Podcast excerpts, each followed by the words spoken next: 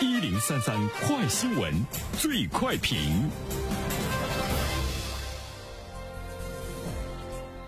焦点事件快速点评：人力资源和社会保障部昨天发布最缺工的一百个职业排行，前十名的职业分别为营销员、餐厅服务员、保安员、客户服务管理员、房地产经纪人、保洁员、家政服务员、快递员、汽车生产线操作工和包装工。好，针对这样的一条新闻，来有请我们的评论员袁生。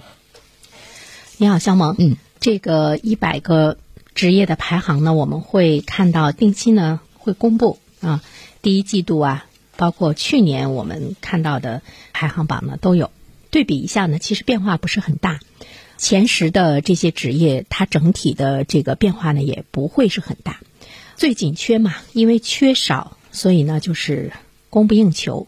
啊，我们都知道，人本身在市场中呢，在某种意义上来讲，其实也是一种商品。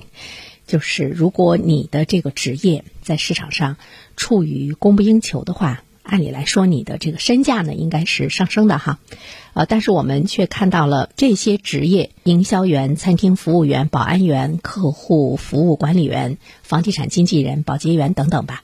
可能对于大多数人来说，我。宁愿做别的，我也不愿意去做呢这样的工作。跟这些工作的待遇，包括呢他们的技术含量以及未来的职业前景，包括呢社会的地位，还有呢各方面的一种这个保障，也是有着非常紧密的关系。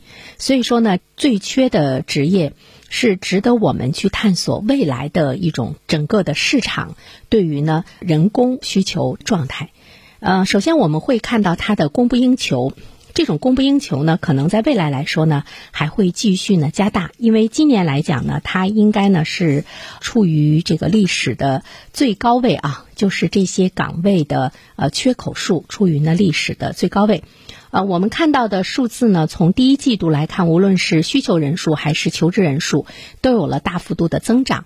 嗯，但是呢，招聘需求大于求职人数的缺口达到了一百零五万，环比呢增长了百分之十三点四。最缺工的一百个职业来讲，目前它处于偏紧的这个状况，在未来来说呢，还会呢进一步的加大。第二点的话呢，我们会来看一下这些职业的特点啊，比如说位于。第一位的营销员，在相当长的一段时间中呢，是在前十名的第一位。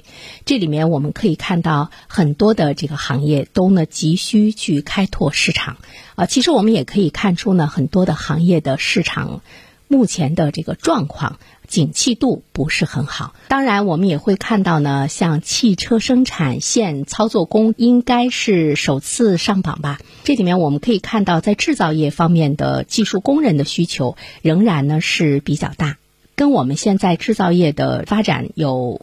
比较大的关系，比如说第一季度制造业增势良好的态势，呃，但是呢，我们也会看到它也是对这个一线工人的这个需求量呢，呃，也是比较大。这些行业吧，基本上都是在岗时间。